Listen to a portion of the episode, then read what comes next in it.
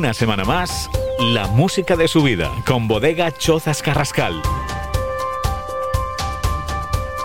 Hoy con el economista Pedro Llobel.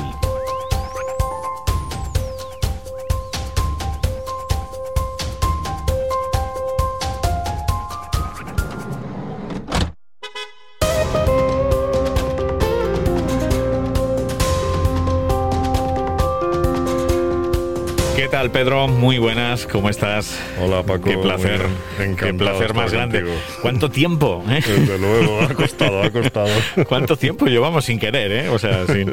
Pero bueno, esta, a la última que nos vimos dije, no, no, esto hay que hacerlo, hay que hacerlo, ya. ¿eh? Bueno, Pedro, ¿cómo estás? ¿Qué tal todo? Pues muy bien, encantado de estar aquí contigo, maravillado por tu radioneta. Qué fantástico. Además, que, es que fuera hace un, un, frío de narices, pero, pero aquí se está muy Aquí se está en la gloria. Aquí se está. Entre la temperatura de la compañía no se puede pedir más. Muy bien. Pues Pedro, no, el, honrado en este caso soy yo. siempre, siempre lo soy porque eh, lógicamente eh, nos encanta aquí a conocer eh, distintos, distintos tipos. Mira, la semana pasada estábamos con un psiquiatra, esta semana con un economista, pero todos con un cariño, con un amor especial por la música, ¿no? Que es siempre lo que nos une en este, en este tiempo. Así que bueno, pues bienvenido ¿eh, Pedro. Muchas gracias. Eh, bueno, vamos a conocerte hoy un poquito más. Quizás eh, la, faceta también más profesional que no conocen algunos, ¿no? Que siempre mucha gente te conoce por, precisamente por el tema musical, ¿no? pero bueno, vamos, vamos a descubrirlo absolutamente todo. Incluso los que te conocen a nivel profesional van a, igual algunos descubren. Algunos no conocen la faceta no, musical. No conocen tu faceta musical en ese, en ese sentido. Bueno, pues Pedro, es un placer que, que estés aquí con nosotros en la música de su vida con Bodega Chozas Carrascal, que como siempre pues nos acompaña eh, en este tiempo. Eh, siempre eh, lo decimos, nosotros ahora hace fresquito, y en Requena imagínate el frío que hará allí, pero qué bonita está la bodega. Nosotros siempre insistimos en que vayáis a visitarla, por favor no os lo perdáis, eso es una experiencia única. Recomendamos siempre el botón de llamada tanto en la página de Facebook como en Instagram de Chozas Carrascal y por supuesto en esta dirección de correo que es enoturismo arroba. Ahí puedes pues ver todas las experiencias, hablar con ellos para que eh, podáis visitar la bodega y conozcáis ese terruño. Los grupos siguen siendo muy reducidos y lógicamente lo vais a pasar muy bien. Vais a ver esa bodega totalmente sostenible.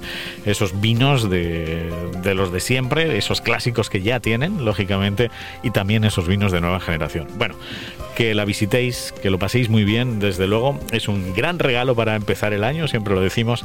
Y hoy, pues, eh, con Pedro Llobel, aquí estamos. Eh, eres economista. Así es. Eres economista, pero además de. No, no eres, o sea, de los buenos, ¿eh? Que has hecho ahí cosas. Tienes una trayectoria, bueno. la verdad. Eh, y además, vamos a decirlo, estamos aquí frente a la estación del AVE, ¿no? estamos justo aquí porque tienes que coger un tren y estás entre Madrid y Valencia. Madrid, Valencia siempre viajando. Esa es mi vida, así es. Con el tema de, empresa, ¿no? por, así decirlo. Oye, ¿y cuál es el, el clic? Eh, ya no el, económico, ¿no? Que eso imagino, bueno, o también tú tienes esos dos clics, ¿no? Que te hace ir a estudiar economía y emprender de esta manera. Y luego el clic musical, que eso es lo que sí que queremos saber. Eh, eh, una persona seria como tú y demás, pero que luego tiene, tiene ahí un, lógicamente, un bagaje musical y una experiencia extra extraordinaria, ¿no? Cuéntame, ¿cómo surgen ambos? Bueno, el, económico es un tema familiar. O sea, ah, yo nací, nací en una familia empresaria. Eh, mi abuelo fundó una empresa, mi padre la continuó y mi padre había estudiado en ICAD en Madrid y yo desde que tenía, no sé decirte, pero yo que sé, 10 años, tenía claro que tenía que estudiar en ICAD en Madrid y así lo hice. O sea que, fíjate. Y, con los años pues acabé incorporándome a la empresa familiar, que luego se vendió, pero vamos, este fue un poco el, este fue un poco el el click vino, pues yo creo que eso, la imitación de tu padre, ¿no? De tu un poco. Sí. Y además yo como era el mayor de los hijos y el mayor de los nietos parecía que estaba predestinado, ¿no? O sea, no tenía, no tenía durante mucho tiempo parecía como que no tuviera opción. Luego cuando se vendió la empresa y pude salir, pues te das cuenta que existe el mundo, ¿no? También fuera de efectivamente fuera de tu Y ahora te dedicas de hecho a trabajar para grandes empresas, ¿no? Como consultor. Bueno, grandes, bueno, no, más bien pequeñas, bueno, pequeñas, o sea, pequeñas y medianas, pero digamos vamos, ya son em, empresas de envergadura. Sí, alguna más, algunas mayor, algunas menor, pero sí, básicamente, digamos, la el aprendizaje que tuve en esa etapa familiar, que fueron muchos años, ¿eh? fueron 20 años más o menos, en el que hubo un poco de todo, pues la verdad es que me hizo aprender bastantes cosas que luego intento trasladar a otras pequeñas y medianas empresas, a mucha empresa familiar, que la familia siempre es un concepto muy bueno y muy malo en la empresa. O puede ser muy bueno y puede ser muy malo, digamos. Y entonces pues intento hacer eso, ¿no? ayudar a, estas empresas familiares, pequeñas y medianas a, funcionar de la forma más profesional posible y a planificar lo mejor posible, sobre todo el área financiera. Muy bien. Bueno, eh, Black, esto me ha llamado la atención. Blackstar en Investments. ¿eh? ¿Eh? Blackstar, o sea, Blackstar, sí, sí. porque ese nombre lo tienes puesto desde mucho antes, ¿o no? Bueno, no. Ah, tenía, O sea, yo tenía dos empresas, las dos se llamaban Quicksand, que también tienen que ver con lo mismo. Sí, claro, efectivamente. Con lo mismo que, eh, estás insinuando en esto. Claro. Y una de ellas, que era una sociedad que constituí para una cosa y que se quedó sin actividad, cuando la he reactivado le, le cambié el nombre. Le cambiaste el nombre. Y le puse, y le Blackstar. Blackstar. lo hice justo en el año en el que falleció, Bowie, y, y, dije, bueno, pues como homenaje y tal. y sobre todo porque cuando daba mi correo electrónico y acababa en quicksand.es me he cansado tanto de deletrearlo que ahora le he puesto Blackstar que no sé si es mejor, pero bueno. Bueno, eh, sí, puede ser más. Eh, es verdad que el de Quicksand es más, es más difícil. Es más difícil. Es más difícil. Bueno, y vamos con el otro clic, el otro clic, el musical. ¿De dónde te viene esa pasión por la música y bueno, en pues especial por, por, Bowie y algunos más? Pues esto es, esto es un poco anecdótico, ¿no? Pero bueno, yo tenemos muchas ganas de saberlo. Cuando desde muy joven a mí siempre me ha gustado mucho estudiar con música. Fíjate. Y entonces en mi casa, en mi casa mi padre tenía discos, mi padre es bastante melómano, pero sobre todo de música clásica, ¿no? yo estudiaba con música clásica y el único disco de música moderna que tenía era el Juan Salvador Gaviota de Neil Diamond. Ah, y entonces estudiaba con música clásica o con, o con Neil Diamond. Y en un, mi padre tiene un hermano menor con el que se lleva 20 años. Y, y ese hermano conmigo se lleva solo 7. Sí, claro, es casi como tu hermano mayor. Mi padre es el mayor de los hermanos y mi, y mi tío Alberto es el menor. Y en un viaje que hicieron mis padres y que, en, el, que yo me quedé en casa de mi abuela, mm, me puse a estudiar y me fui a poner música y mi tío Alberto tenía un cajón de naranjas literal lleno de vinilos. Sí, estos efectivamente, es que viene muy bien para eso. Y entonces dije, bueno, pues voy a ponerme alguno, no sé, no. Y entonces empecé a hormear y cogí Ziggy Stardust porque me gustó la portada. O sea, esto es literal, ¿eh? O sea, me gustó la portada y dije, me lo voy a poner. Y entonces, una portada preciosa. Una portada, yo creo que sí, de las mejores de Bowie, quizá con Blackstar. Sí, sí y puse la primera cara de Ziggy Stardust y pude escucharla, estuve allí como una semana o diez días, la pude escuchar siete veces cada día, solo la primera cara, porque empezó five, empieza con Five Years, como sabes, que es un tema que empieza y acaba igual y a mí eso me llamó muchísimo la atención. Y pude escuchar esa primera cara no sé cuántas veces. Me lo grabé en una cinta de cassette, como se hacía entonces, y, y me grabé solo la primera cara. Solo la primera, curioso.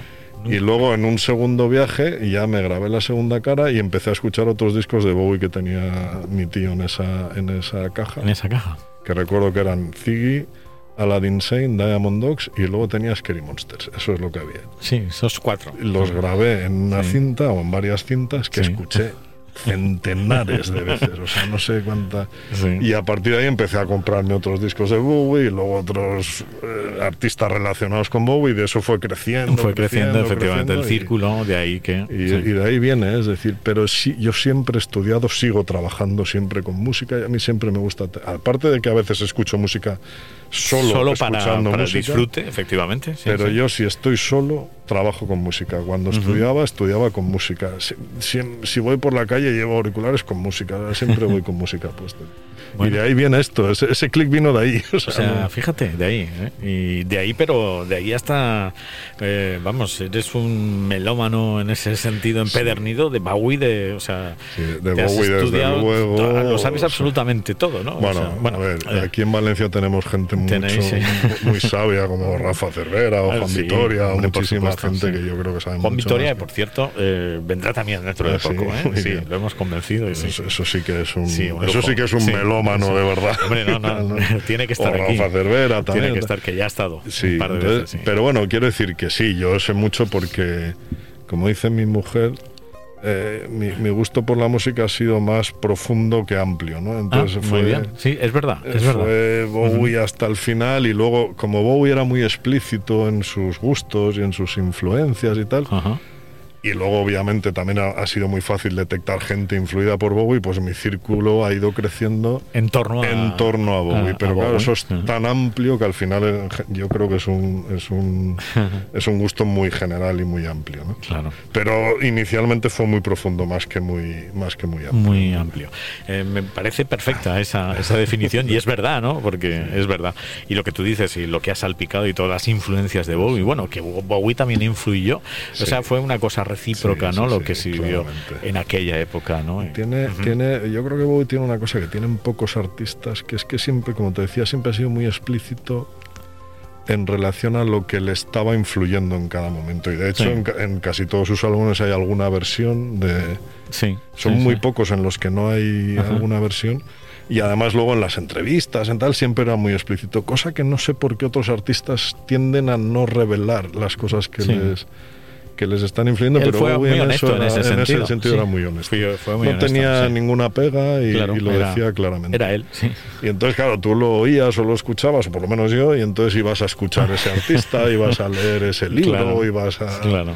Y eso, digamos, pues se, fue, se ha ido ampliando, ampliando, y luego ha pasado al revés también, claro, a partir de un momento determinado escuchas a Bowie en mucha gente, o sea, no... Sí, sí. Aunque no lo digan, pero tú lo escuchas, ¿no? Pues sí, a grupos que dices, coño, esto es Bowie, ¿no? Esto es... Sí, qué bonito, ¿no? El, poder también ahí a veces descubrir cosas, ¿no? Y cuando tiras del hilo, sobre todo, en todo eso. Pues Pedro, eh, perfecto, maravilloso. Vamos, eh, si quieres, pues vamos a, a, empezar. Claro, yo es que eh, la pregunta antes te la tenía que hacer, el Black Star in, claro que es verdad que tenías la, la otra eh, lógicamente With pero eh, digo, hombre, digo, no digo, no sé si digo, no sabía si era, claro, fue posterior, lógicamente. fue posterior, lógicamente, porque sí que en algo os adelantasteis, ¿no? Y es verdad, porque ahí fuiste un poco el promotor, ¿no? O estuviste ahí, ¿no? Eh, en esto de... Estuve invitado en el primer tributo en el, primer que, tributo. que se hizo aquí en Valencia y que yo creo que, porque ahora hay tributos a Bowie por doquier... Pero es que lo hicisteis antes de que falleciera. Antes de que falleciera. Antes de que falleciera. de hecho, yo, yo me digamos, me acerqué a eso por mi amigo Pepe Mayent, que sí, hombre, claro. cirujano, que es el, como sabes, También ha estado con nosotros, sí, sí. Y fue él el que me llamó para ir a un coloquio con José Luis Macías y con alguien más. Y en aquella época yo, cuando todo esto pasó, le escribí a la, a la, a la gestora de la web de Bowie para decirle que estábamos haciendo esto en Valencia y lo recogieron, lo recogieron ¿Ah, y lo pusieron en la web porque entonces no era común. Ostras. No era común, más bien era muy poco común, o sea, y yo creo que, y además este primer tributo yo creo que lo trabajaron mucho Macías y Salvo Ortiz y sí, sí, lo trabajaron mucho, fue maravilloso, Con muchas, con muchas eh, actividades diferentes y antes de que falleciera Bowie, porque después yo creo que yo si quisiera sí, luego, luego, un tributo cada día. Claro, luego mm, yo recuerdo alguna conversación con alguno de los que has mencionado, ¿no? De decir, ostras, ahora esto es, eh, ahora no les salía hacerlo, claro, porque era parecía que fuera una cosa que ellos no querían, ¿no? Eh, lógicamente, y vosotros os adelantasteis un poco a eso. Y entonces fuiste tú el que les escribiste y... Yo le escribí a, esta chica, que ahora se me ha ido la cabeza el nombre, bueno. Pero ella lo recogió y lo publicó. O sea, lo publicó. Lo publicó en la web de Bowie, sí, sí. Porque ya te digo, no era tan habitual y lo recogió con cariño. No sé hasta qué punto Bowie estaría informado de esto o no. Bueno, bueno, pero eh, ahí estaba. Pero ella lo... Lo hicisteis oficial, Sí, sí, sí. Que era lo bonito. Yo se lo, lo comenté con Pepe y con Macías y compañía. Dije, vamos a decírselo porque Claro. Y, repito, lo, recogió con cierta rapidez y se, y se publicó. Ahora me imagino que estará perdido ahí en los archivos. ¿no? Bueno, bueno, eh, sí, sí, todas estas cosas imagino. bueno, aunque siguen vivas muchas cosas de él y sobre todo en la compañía y bueno, y todas estas... Ahora con el tema, tú como buen economista que hay, porque está cambiando el mundo musical con, con, la venta de derechos, ¿no? Estamos todos abrumados ahora mismo con todos los artistas que lógicamente con el parón que ha habido después de esta pandemia que lleva casi dos años. Ya lo hizo, ¿eh? Ya lo hizo anteriormente, efectivamente. En el 97 fue, el primero. Fue un adelantado siempre. Sí sí. sí, sí, fue un adelantado también en lo financiero. Los, famosos Bowie Bonds que además salieron bien. sí sí el, salieron bien para los inversores porque según tengo entendido hubo una rentabilidad promedio del 7%, que no está mal. No está mal. Bowie pagó todo, pagó los intereses, recuperó sus derechos, pero tuvo un anticipo de 55 millones de dólares que en el año 90 era mucho dinero. Era, mucho, era muchísimo dinero. Era muchísimo dinero. Bueno, pues con Pedro Jovel estamos aquí en la música de su vida. Oye, vamos a empezar por la primera, que nos hemos metido ahí de lleno y, luego cada canción, aquí puedes hablar todo lo que quieras, ya sabes, tiene su historia y en tu caso yo sí que quiero conocerlas. ¿Cuáles? Así que, bueno, vamos a empezar con Bowie, como no podía ser de, de, otra manera, ¿no? Y vamos a empezar precisamente con ese Quit Sun, ¿no? Que, que le dio nombre también, a, en este caso, a, una de tus empresas. a ver, cuéntanos un poquito de este Hanky Dory. A ver. Pues a ver, yo más que Hanky Dory, yo creo que Quicksand es una de esas canciones que define lo que es Bowie. Es una melodía muy rara, lo que como hay un periodista inglés que decía que las melodías de Bowie eran melodías descentradas, es decir, melodías un poco extrañas. Pasa yo creo que también un poco con Life on Mars. Me acuerdo de que un día Jorge Moreno, que sabes que toca guitarra y teclados con, en el Bowie Tribute Spain, me decía, es que es que hay cosas que hace Bowie que yo creo que si las hiciera yo me saldrían mal, pero las hace él y salen bien, porque hay notas que no encajan una continuación de la otra. Y yo creo que Quicksand es la típica melodía que es muy Bowie. Es decir, tú le oyes cantar ahí un punto que crees que, naturalmente seguiría de otra manera y él la rompe y la, y la, y la hace de otra forma, pero no suena mal. Claro. Y luego es una letra muy de Bowie, es una letra estas digamos un poco crípticas que habla de filosofía, que habla de, del bien, del mal, de la muerte, de la vida. Es verdad que era un momento para él también un poco especial, estaba muy vinculado a algunos temas relacionados con el budismo y con, Vamos, de hecho estuvo a punto de, si lo hubieran dejado, hubiera sido monje, monje tibetano, ¿eh? tibetano en un monasterio en Escocia. El, lama tuvo a bien decirle vuélvete a Londres, que esto no es lo tuyo y tal. Eh, gracias a Dios, ¿no? gracias a Dios por lo menos para nosotros. O, al Buda. o al Buda. Y, y yo creo que es una canción que define a Bowie. Creo que hay algunas otras en su carrera, pero esta creo que define muy bien lo que luego Bowie ha continuado haciendo, que han sido siempre cosas que, que, a la vez te gustan, pero a la vez te descolocan, ¿no? A la vez te dejan un poco inquieto. Creo que es de esas canciones que para mí son, han sido siempre las mejores de Bowie, que tienes que escuchar bastantes veces hasta que te penetra, digamos, o hasta que la entiendes. Pero para mí es una de las, como digo, es una de las canciones que define a Bowie y por eso la primera, una de las primeras empresas que creé se llamó Quicksand, porque creo que es es eso, es muy Bowie. Es Bowie. Y, en eso Pedro Llobel es Bowie. También, aunque no lo aparente, que lógicamente tiene una pinta totalmente distinta, pero por dentro. Dice, mi mujer que, que yo soy fan de Bowie porque en el fondo llevo un macarra dentro y como no me atrevo a expresarlo, lo expreso a través de mi gusto por, de tus gustos musicales. Pues aquí estamos en la música de su vida con Bodega Chozas Carrascal, hoy con Pedro Llobel, como no. Vamos a empezar con David Bowie, vamos con este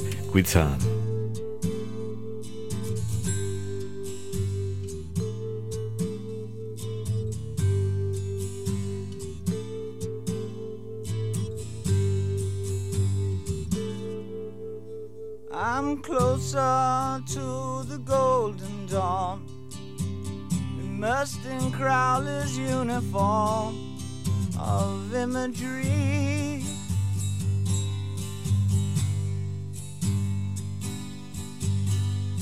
I'm living in a silent film, portraying Himmler's sacred realm of dream reality.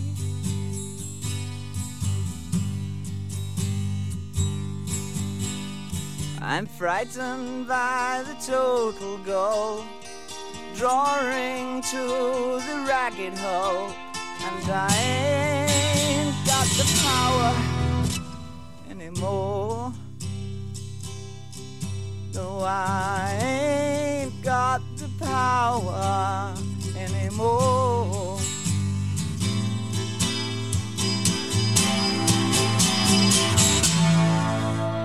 I'm the twisted name on Garbo's eyes, living proof of Churchill's lies. I'm destiny.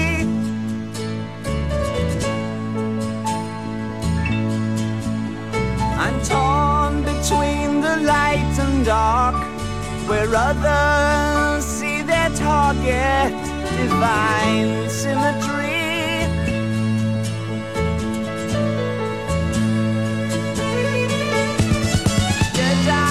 Kiss the viper's or the death of man? I'm sinking in the quicksand of my I ain't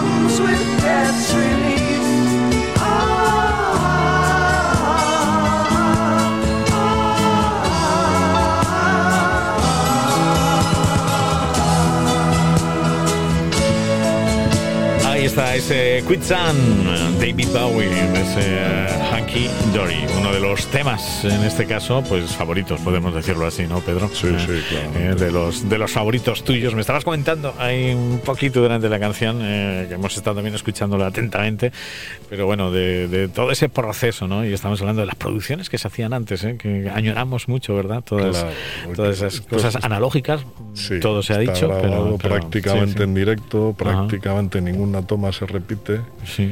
Y Bowie tiene fama, esto lo ha contado mucho Tony Visconti, que es uno de sus Sí, grandes productores, sí, sí. aunque en Hanky Dory no estaba, Ajá. eh, que prácticamente el 90% de los temas de Bowie están, la, la- la- digamos, la pista vocal es una Es- única toma. es la primera toma. Es la primera toma. Fíjate. Algunas cosas se repiten, pero Ajá. muy pocas, muy pocas. Ajá. Y en, y en el caso de Hanky Dory, de hecho, el famoso teléfono que se oía al final del iPhone Sí. Max es un error, pero Bowie dejió- de- de- decidió dejarlo. O sea, dejó, eh, bueno, ahí porque está. se, se grababan así las cosas y tal, y yo creo que eso tiene su, tiene su encanto. Su encanto, ¿no? Es- Tiene- es- eso es verdad. A veces eh, somos a veces queriendo muy escrupulosos, pero, pero bueno. eh, Y Bowie era muy práctico en esto, y era muy de esta frase que yo se la he conocido sobre todo a mi suegro, que es que lo mejor es enemigo de lo perfecto, ¿sabes? sí. Entonces Bowie era muy de, esta es la toma que he hecho, o sea, a ver qué hacemos con esto, ¿sabes? Es decir, no... Claro. es- yo creo que además es verdad que es un cantante como pocos, ¿eh? es decir, que tiene un- una, una amplitud de registros, tiene una capacidad que pocos cantantes tienen, pero eh, la realidad es que son muy pocas, muy pocas veces las que ha tenido que repetir un verso. Fíjate. Bueno, pues con Pedro Llobel estamos aquí en la música de su vida con Bodega Chozas Carrascal. El, bueno, lo hemos, eh, efectivamente, él es economista, ha estudiado eso, se dedica a ello. eh, pero bueno, nosotros nos hemos conocido pues gracias a estos homenajes a Bowie, por ejemplo, estos tributos. eh, que cada vez la palabra tributo, y yo sí que he visto, Sí, ¿eh? tiene Eh, un ya- componente un ya, pelín- Ya queda, da un poquito Sí. de, de reparo, ¿no? Eh, decirlo, sí. ¿no? Eh, En ese sentido.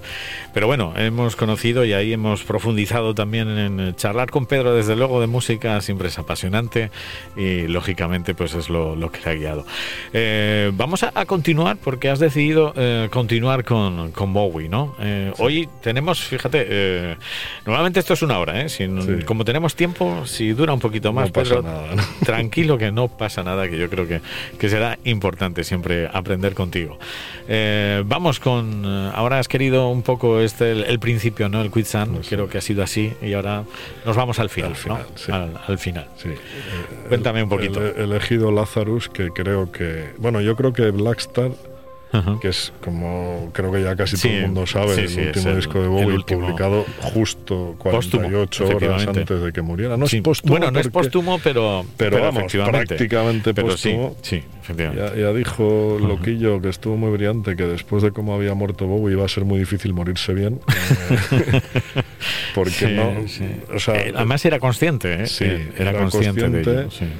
Era consciente, bueno, obviamente era consciente porque la enfermedad era muy grave, pero en estos tiempos de redes sociales, de, Sí. no se filtró nada, Nada. ni siquiera sus fans más acérrimos, yo me considero ellos, nadie sabía nada, nadie sospechaba nada.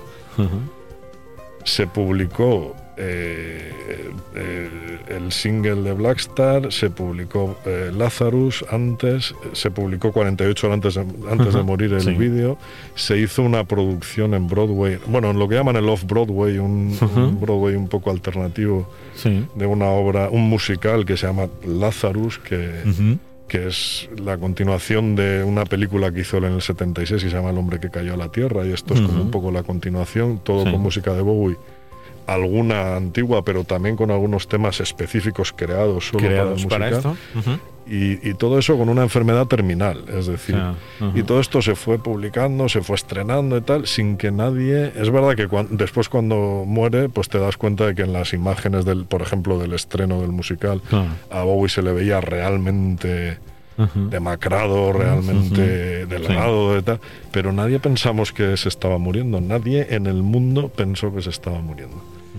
Y creo que Lazarus, que como digo, el vídeo se publicó po- pocos días Sí, antes de sí. morir y tal. Es un vídeo que a todos nos dejó súper inquietos porque yo, yo me acuerdo que pensaba, es la primera vez que veo a Bowie, a Bowie mostrarse mayor, claramente, mostrarse viejo en, en un vídeo. Pero jamás pensé que estaba dándonos un mensaje de, es que- de es que se De- estaba de muriendo. despedida, o sea, sí, de despedida. Sí, sí. Y Lazarus es claramente un tema de despedida, aparte de que creo que es uno de los mejores temas que ha escrito Bowie en su vida. Y creo que es un salto cualitativo desde el punto de vista artístico, porque mete un jazz experimental que hasta, hasta ese momento no había metido dentro. Ajá. Creo que lo hace con músicos que no habían trabajado nunca con él. Bueno, nunca hasta, relativa, hasta reciente, o sea, relativamente poco antes de Sí. morirse y tal. Sí. Además, es un mensaje de despedida eh, que nos lanza antes y que nadie captamos hasta que después decimos, ostras, se ha muerto y esto era, un, esto era una carta de despedida. ¿no? Entonces yo mezclo ahí que, que el tema me parece brillante Eh, con que, con que es un mensaje de despedida completamente inesperado y que nadie supo entender. Nadie, cuando digo nadie, quiero decir nadie, supongo que lo entendería algún músico, Tony Sí, o gente que a lo mejor estaba ahí. su mujer, sus hijos, perdón, Sí. pero nadie, digamos, fuera de su entorno más cercano lo supimos leer hasta 48 horas después. ¿no? Claro. Y entonces de repente adquirió un, mensaje, un, un significado completamente diferente. Claro.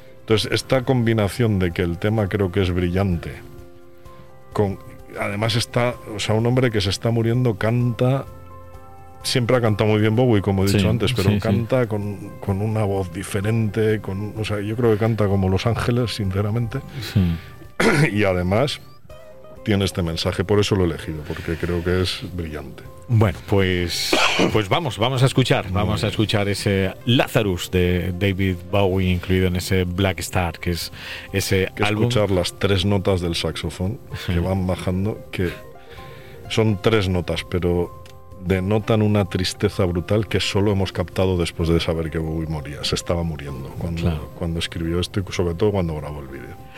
Pues aquí en la música de su vida, con Pedro Llobel, con Bodega Chozas Carrascal, vamos con David Bowie, Lazarus.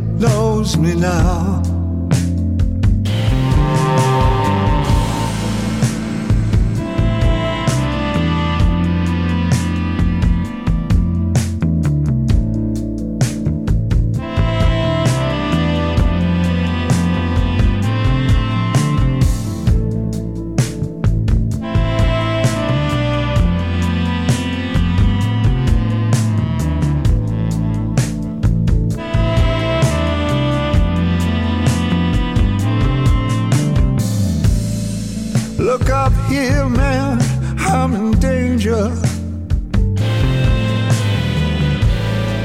I've got nothing left to lose. I'm so high it makes my brain whirl.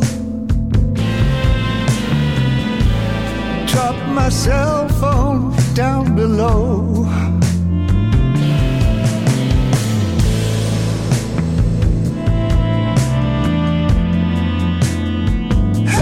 Just like me?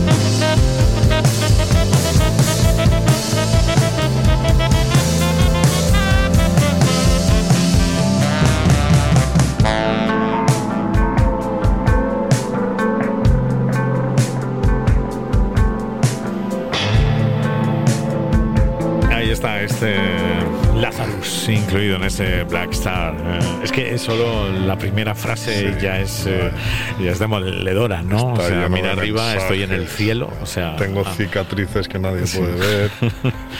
Hay una Eh. frase que Pepe Mayen siempre que la canta me la dedica, que a mí me encanta, que es una que dice, de esta forma o de ninguna forma. Sabes que yo siempre seré libre, que era Bowie. Es decir, Sí, Bowie sí, hacía sí, las cosas a su manera.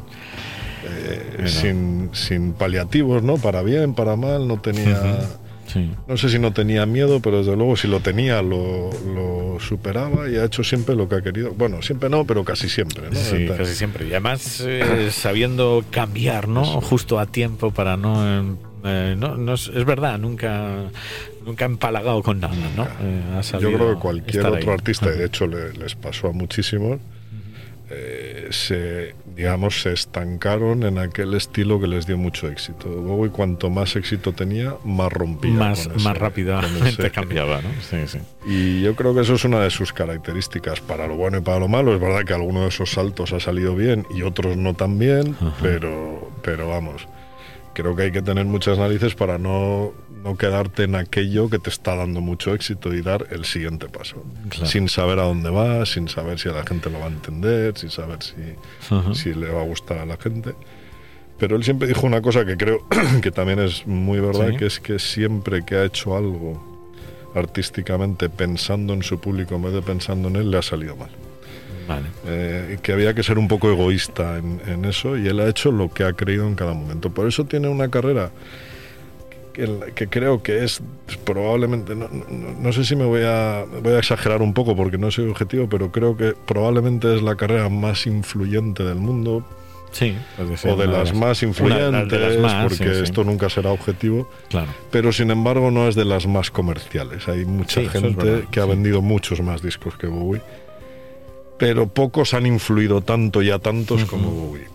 Seguramente la Velvet Underground de la que hablaremos o los Beatles, Sí, pero sí, no porque tanta has gente, traído, ¿no? efectivamente, has traído gente, sinceramente, también eh, los temas que quedan, que por cierto, aún quedan eh, muy influyentes todos, muy influyentes. Yo- yo ahora, con ese paralelismo que has hecho, digo, mira, no sé si eh, has sido también tú un poco Bowie eh, con las empresas, ¿no? Eh, en este sentido.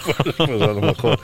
Bueno, que cuando mejor ojalá han se ido me han dicho, es el momento, ¿no? Sí, de, vender o de decir, Es vamos a cambiar, ¿no? Sí. Ahora es el momento, ¿no? Sí, sí, si no. Sí, yo creo que sobre todo si quieres vender tienes que vender cuando las cosas Efectivamente, están bien, ¿no? cuando están Eh, mal no, no, ahí no hay. quien venda. Eh, vamos. efectivamente, o ¿no? no hay quien venda por un precio razonable, vamos. Claro, claro. Eh, bueno, no, me ha venido ahí esa, esa historia por no perder un poquito Sí, el hilo, el hilo.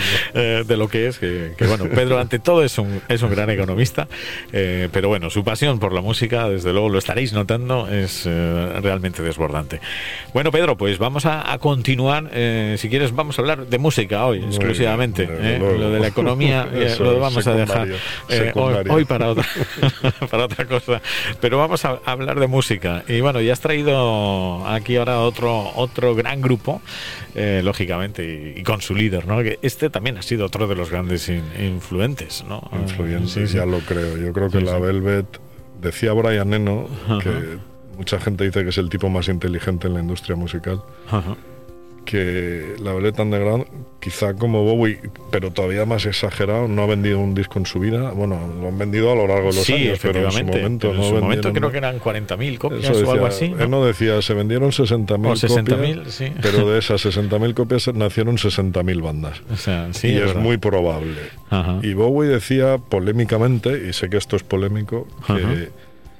Que, la banda más influyente de la historia no son los Beatles, es la Velvet Underground. Y lo Sí, decía... eso lo decía Bowie. Sí, sí, lo dijo Sí, varias sí. veces Sí. y eso que él fue muy amigo de John Lennon, muy amigo de George Harrison, bastante amigo de Paul McCartney. Pero él decía que con los años tú sigues escuchando cosas en las bandas actuales, incluso que, que, que- que te recuerdan a la Velvet, pero ya nadie escucha los acordes básicos de los Beatles y las cosas un Sí, poco sí, más. sí. Es verdad que los Beatles también tuvieron lo suyo, ¿eh? porque yo creo que también en una carrera muy corta evolucionaron mucho, hicieron cosas muy interesantes. Sí, y además de una manera casi Sí, atropellada, pero bueno, que ahí ha quedado también. Ahí ha quedado, que es desde lo luego. bonito, pero eh, la Velvet era un poco volviendo a esto que decía de Bowie, de que hacían las cosas para ellos y no para su público, y eh, hacían, yo creo que la, la combinación de dos personajes como Lou Reed y John Cale no podía dar nada malo, es decir, Sí. Podía dar cosas raras, y de hecho casi todo es muy raro en la Velvet, ¿no? pero, Sí, sí. pero es muy raro, pero yo creo que los, los, los campos que se abrieron gracias a, a la Velvet son infinitos. O sea, son, no sé si decir por encima, por debajo, igual, pero un poco como Bowie. Es decir, Bien.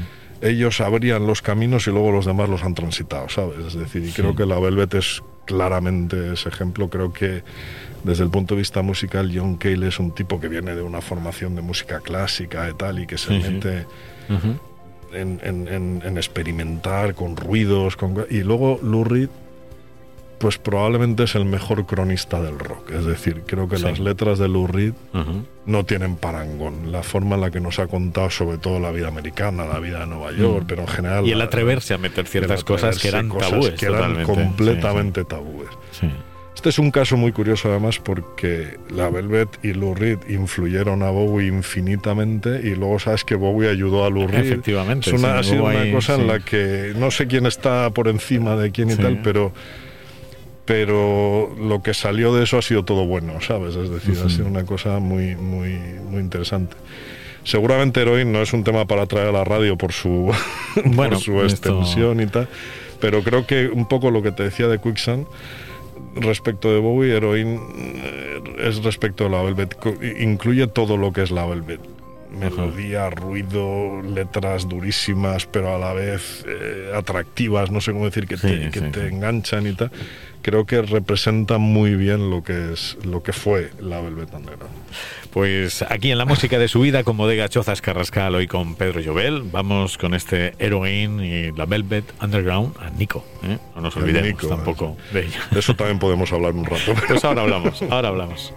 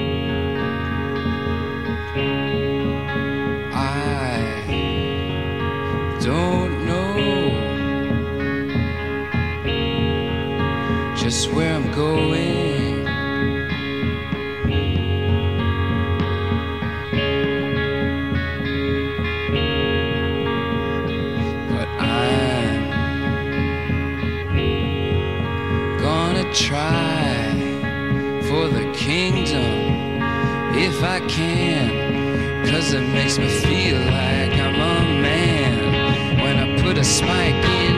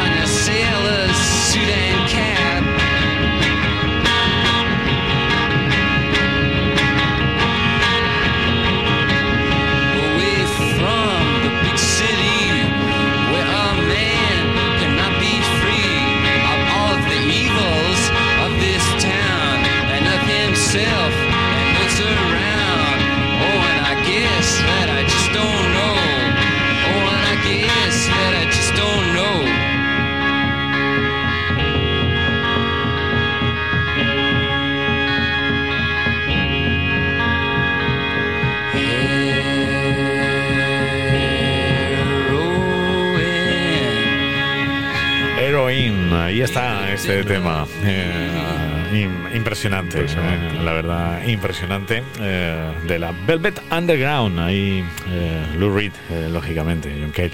Eh, qué bonito también eh, el tributo entre comillas, ¿no? Eh, lo que se ha hecho aquí, desde luego. o sea, Maravilloso el que se ha editado un disco que es una pasada como suena, eh, qué musicazos, la, La, verdad. verdad. es que ha sido increíble y yo creo que el libro que se ha editado también con las láminas Sí, de sí, Antonio, Minerva, Minerva, sí, sí. creo que son espectaculares.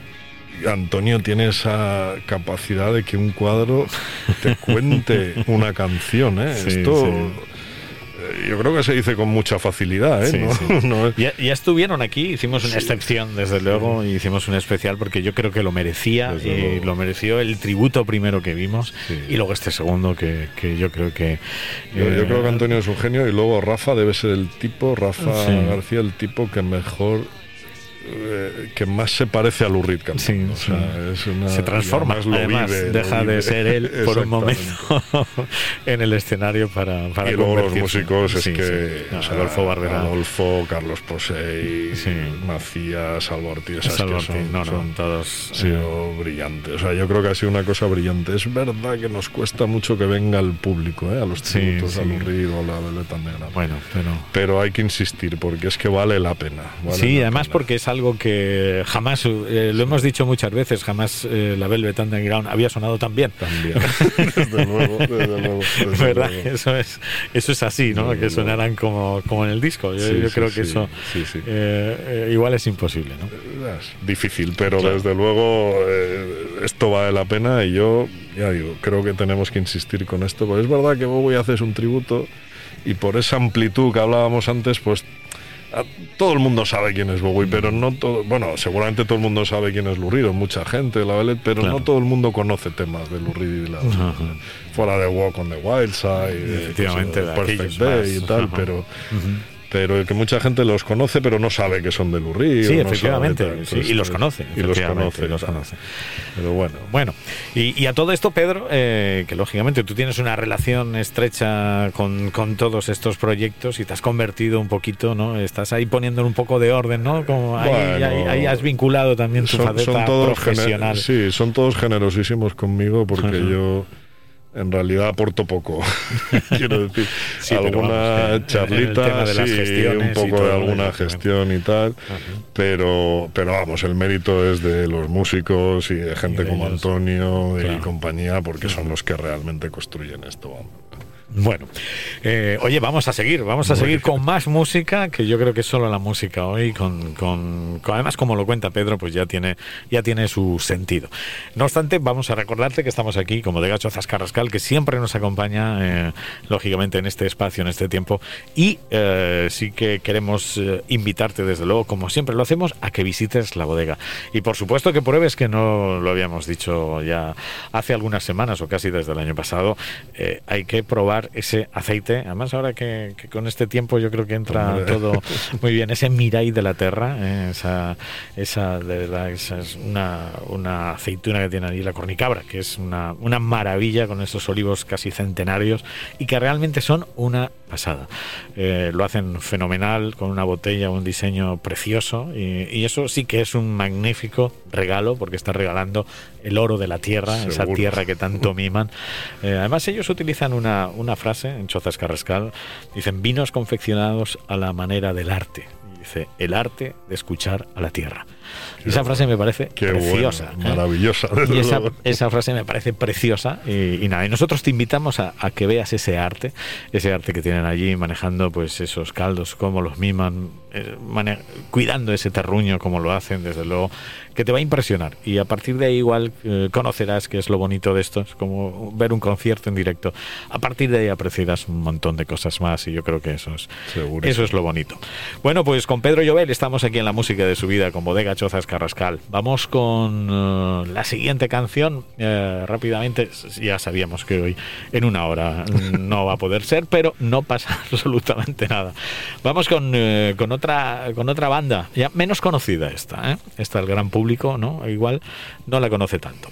Sons, ¿no? Eso es, Manfred Sons. A mí, esta es el- la típica banda, es uno de los un descubrimiento que yo hice por Bowie, porque Sí. Bowie tenía esa virtud de descubrir gente cuando no eran nadie. Sí, es verdad, eso se ha hablado muchas veces. Muchas ¿no? veces, Esa- o sea, sí, es verdad. Y tenía, o sea, siempre se ha dicho que una de las cosas que, que caracterizaba a Bowie Lo- es que como, pillaba al vuelo. como le gustaba mucho Sí. la música, pues estaba continuamente yendo a conciertos, continuamente Ajá. comprando discos. Y yo un día, creo que fue a finales de los 90, leí por ahí que había sido visto en un concierto de Manford and Sons y dije, ¿estos quiénes son? y entonces, bueno, pues Bueno, esto dije, qué pasa, bueno. voy, a, voy a comprar un disco. Entonces todavía se compraban Sí. se compraban los CDs. Entonces ¿Y, es cómo te- porque estamos hablando de los 90, o sea, no existe internet, ¿no? Prácticamente. Existía, pero todavía no es- había era- eh, Spotify. no, no ni- existía ni nada de esto. esto y Co- tal. ¿Cómo se entera Pedro, no? De que, de que Bowie ha ido a ver a los Pues, pues mira, yo he estado muchos revistas, ¿no? años, Estas, eso ¿no? es, muchos las años suscrito al Q inglés, que ahora ya no Sí. se edita, al Mojo, al no sé qué y tal, y entonces en estas revistas lo, lo Claro, y tal. sí, sí. Y, y entonces los, lo- lo- los busqué y los escuché, y entonces es una cosa muy curiosa porque es un folk británico. Eh, cosa a la que no estamos acostumbrados, hemos oído mucho folk americano y mucho folk de otro tipo, pero, Sí. pero folk británico no es tan habitual. Más irlandés también. Sí, más irlandés y sí. tal. Tenían una peculiaridad que es que no tenían batería. Eh, era una. Luego ya lo han incorporado con los años y tal y cual. Y luego son dos hermanos, los hermanos Manford, que eh, tienen una forma de cantar que a mí me llama mucho la atención. Y este tema que he elegido, para mí, aparte de que por temas personales tiene un significado y tal, Ajá, creo, sí. creo que es un tema en el que se habla de dos personas, no necesariamente una pareja, aunque yo creo que en el caso de este va a ser una Ajá. pareja, eh, tienen un problema y es cómo se recomponen después de ese, de ese problema. Por eso se llama After the Storm, después de la After the. Storm, sí, sí. Y creo que es un auténtico poema. O sea, creo que es una. Y es. mm, eh, digamos. Como todo, lo- como todo el buen arte, con muy pocas palabras, te pone en situación, te, te ayuda a entender determinadas claro. situaciones de la vida por las que en el fondo todos pasamos en un momento u otro. Y para mí es un tema que además de muy bonito, está muy bien hecho, está muy bien cantado y la letra es maravillosa. Es verdad que hay que saber inglés, pero la letra es maravillosa. Hoy en día eso, como en internet las buscas Ah, y tal. sí. Y- En tu caso lo, lo entiendes perfectamente y lo hablas Sí, yo hablo inglés, sí, gracias sí. a Dios, Sí, y, aunque el inglés cantado siempre es un poco más difícil, pero bueno, yo Pero bueno, con estás los más años, acostumbrado, pues, estás más acostumbrado. Creo que es un tema muy bonito por todo. por- por- además de todo esto que he dicho, creo que es un tema que es que es muy difícil que no le guste a alguien. Tienen Pues- un directo digno de ver, ¿eh? Sí. Tienen un directo digno de ver. Aunque ahora creo que hace mucho que no, bueno, supongo que por la pandemia y tal, pero Sí. pero te- vinieron al Mad Cool hace, la- el, hace el verano pasado y tal. Es un, Sí. es un directo que vale la pena. Pues aquí en la música de su vida, hoy con Pedro Jovel, vamos eh, a escuchar a Manford and Sons y este After the Storm.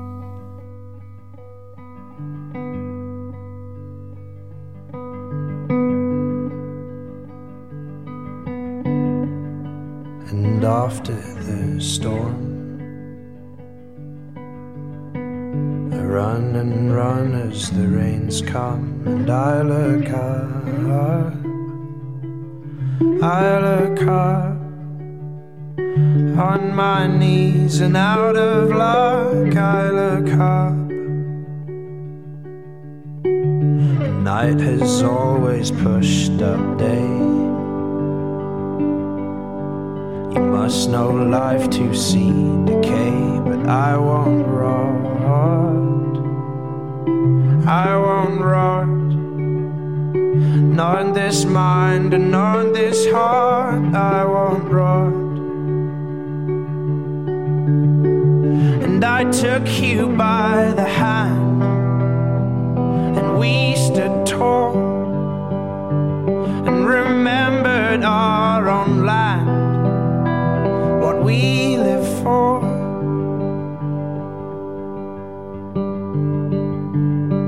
But there will come a time you'll see with no more tears and love will not break your heart but dismiss your fears get over your hill and see what you find there with grace in your heart and flowers in your hair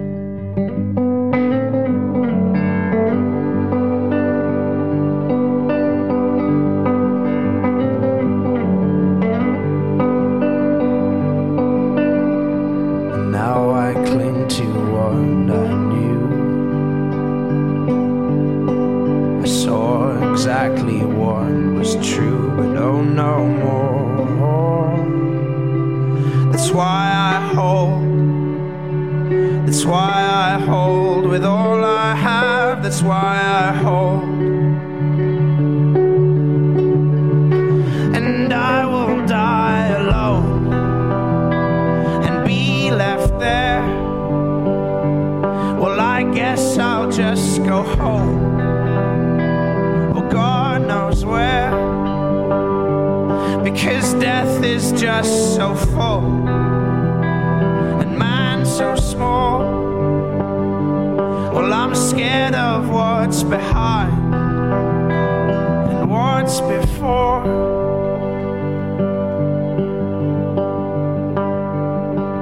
But there will come a time you'll see with no more tears and love will not break your heart. But dismiss your fears get over your hill and see what you find there with grace in your heart and flowers in your hair. And there will come a time you'll see with no more tears and love your fears get over your hill and see what you find there with grace in your heart and flowers in your hair Pues ahí está. After Storm. Nosotros decimos, llega la calma. A la calma, así es, así. Qué bonita, ¿no? Una Qué, canción preciosa qué- y qué pasada, el ¿no? que pueda que mire la letra, yo creo que todo Sí, el mundo sí. ha vivido situaciones difíciles y se va a sentir, Sí, sí. Qué bueno, qué bueno. digamos, tocado por la... por No, la no, es, es una canción que sinceramente emociona. Sí, ¿eh? es una canción emocionante, muy bonita Sí. y esta forma de cantar que tiene este hombre yo creo que es muy peculiar, no es habitual, tiene, Ujú. tiene su gracia. No, no, hombre, eh, está, es genial. Eh, además, lo, lo pueden. Al que no conozca este grupo, hay Yo- algo que recomendarías. Sí, yo recomiendo que busquen en YouTube un vídeo Mm. de un concierto entero, creo que dura hora y media, algo así, en, en Arizona, en un escenario que se llama las Little Red Rocks, Ah, Little Rock, sí. que sí, es sí, un sí. escenario natural de unas rocas eh, de color rojizo. Ajá, y el concierto es espectacular, el sitio es espectacular, se oye que te mueres, vale la pena verlo. De verdad Vale. que, que el directo de esta gente es para quitarse el sombrero. Pues ya lo sabéis, Mumford and Sons, aquí pues uno de los grupos que en su día, pues bueno, eh, también Bowie, ¿no? Imagino que cuando si vieron a Bowie ahí, no, no sé si, si lo vieron, se quedarían un Seguramente poco lo verían. claro, no creo que ¿no? estuviera, seguro que lo verían, seguro. Así que, eh, bueno, pues que ya hemos pasado de, de la hora, Pedro. Pero ¿Ah, sí? bueno, no nos preocupemos, eh, yo esto lo sabía. eh, esto es para también demostrar que, fíjate, se puede hablar de música con un economista. Sí. y ya está. Y no pasa absolutamente nada. Es lo bonito de este programa. Y ahora tiene más sentido esta idea primogénita que ya tuve yo hace muchos años de, de decir, no, ahora no pienso volver a hablar de música porque quiero que lo haga la gente que, que- que a veces la que sabe. ¿eh? Bueno. Y, y yo creo que es, es un gusto dejaros hablar y, y que nos enseñéis Te todo. yo te lo agradezco mucho. Y, la verdad es que es un disfrute. disfruta, Es un disfrute y yo creo que, que- que es bonito, es bonito. Y además con esas historias y que cada canción la tiene en un momento dado y, nada. Nos hemos dejado muchas por el camino. Sí. ¿eh? Eh, de hecho, pues había traído... Habías traído otra más, por si acaso, pero también otros grandes influyentes como Paul Weller, ¿no? Eso, Jam, Jam. eh, que además habías escogido. Sí, pero bueno, hay... He escogido sí. una cara B, que, Sí. que en realidad, pero a mí me parece, bueno, esto siempre es subjetivo, ¿no? Pero se llama Butterfly Collector y creo que es Sí. Un tema que a la vez los define mucho y a la vez define mucho la música inglesa de los 80. Sí, sí. tal. Que tanto influyó Que también. tanto y, y influyó además también. ellos han influido en, Sí. en- en esas generaciones de Así los es, 90 así muchísimo. Bueno, yo creo que los Jam influyeron Ah. muchísimo, estaban muy influidos, obviamente, Efectivamente, por, por- Who y por los Kings y por toda la música mod y tal. Pero yo los creo que Paul Beatles Weller, también. sí, obviamente, Incluso- por los incluso por Beatles. los Beatles, claro. Eh, sí, yo creo que los Beatles en la música inglesa están en todos sitios, incluido Bowie, ¿eh? Decir, Sí, ¿no? sí, yo creo que en todos sitios. Pero creo que es un tema muy curioso, muy especial, no es el típico de, de Jam o de Style Council, pero Claro. a la vez es muy de ellos y por eso lo había traído. Bueno, pues deberes. Deberes. Deberes, eh, que la gente busque esa, esa cara B eh, de Butterfly Collection, Collector eh, de, de Jam. Y vamos a despedirnos ya con eh, la última que, que Pedro, en este caso de las cinco, eh, que sé que es muy difícil, Es muy no me has dicho es nada. casi imposible. Eh, pero claro, pedirle a Pedro cinco canciones. Y bueno, a. Pedro y a, y a A muchos que vienen, gente, eh, yo lo sé, me podéis eh, reñir. eh, pero también es un ejercicio sano, ¿no? Sí, y seguramente yo he elegido cinco hoy y dentro y de un mañana mes hubiera elegido otras eso ya cinco, ¿no? estamos Pero, en fin, efectivamente eso es así eso es así bueno pues vamos con la última con la última que también es otro grande otro otro legendario Sí, a mí me parece es Nick Cave. Sí. Eh, yo creo que Nick Cave hoy en día, en mi opinión, es el mejor músico vivo. Eh. Creo que también es un tipo de estos que hace lo que quiere hacer Ajá. y lo hace con una con una contundencia y con una calidad impresionante. Yo tengo que decir que le vi en directo, le vi, le vi una vez aquí en el Arena hace sí, uf, sí, no, es sé, no verdad. sé cuántos Sí, años hace es, de es esto. verdad que, que llegó de estar. Pero le vi en el año, pues justo antes de la pandemia, en el verano del 19 sería en Londres, y ajá. tengo que decir que es el mejor concierto que he visto en mi vida. O sea, Ostras, no he ostras. visto... Porque, porque eh, Nick Cave hace una música que no es sencilla, Ajá, sí. eh, que tiene muchísimos matices, muchísimo, en mucho, bueno, cuando era joven hacía una música punk, pero la música Sí, que hace sí, ahora claro. es una música más bien bastante tranquila, en la que cada cosa tiene su significado, cada sonido. Y era, estábamos en un parque inmenso en Londres. eh, según leí éramos como 60.000 o 65.000 Sí, sí, sí. personas. Se oía cada instrumento, O sea, cada ese cosa. clímax, ¿no? Que Eh, consiguió, cuando cuando sí. él quería que nos calláramos, nos callábamos todos. El sonido era brillante, la, su Mm. forma de cantar es espectacular. Tiene una presencia en el escenario que creo que, bueno, Bowie le superaba, pero pocos le superan. tal. Eh, de verdad que como concierto, para mí ha sido el mejor concierto que he visto en mi vida. Fíjate. Y, y este tema que he elegido es de un disco tristísimo porque Ajá. se publica justo. No- supongo que sabrás, pero la gente a lo mejor no sabe que uno de sus hijos, el menor, Sí. murió justo antes de que se publicara en este, este disco porque cayó por un, pues un poco, no sé, por un tema de drogas, cayó por un acantilado en, en- en Inglaterra, en la zona que él vive, cerca de Southampton y tal. Y él, y él estaba componiendo este disco, el disco adquirió otro significado y este tema que se llama, yo creo que hay- no, no hay ningún tema que tenga desperdicio en este álbum, Sí. se llama Skeleton Tree, pero este tema que se llama I Need You, tengo la impresión de que empezó a escribirse con un significado y, y Y acabó escribiéndose Claro. acabó teniendo el significado de que necesita a su hijo el que ya no está. Claro. Es precioso. Creo que las letras de Nick Cave son como las de Lou Reed, impresionantes. Son letras donde no se repite nada, es toda una historia que te van. Un poco como las primeras de Springsteen, un poco o las de Dylan cinematográficas que te cuentan una historia. Que... Tiene una forma de cantar sin cantar brillante, creo que tiene una voz brillante y, el, y, y la música muy, muy mejorada por Warren Ellis, que es su músico de, de Sí. referencia. Ujú. En fin, creo que de Nick Cave podéis- se- puede escuchar cualquier cosa, sobre todo en, gene- en general cualquier cosa, los últimos álbumes son todos brillantes, pero este Ajá. tema a mí me parece maravilloso.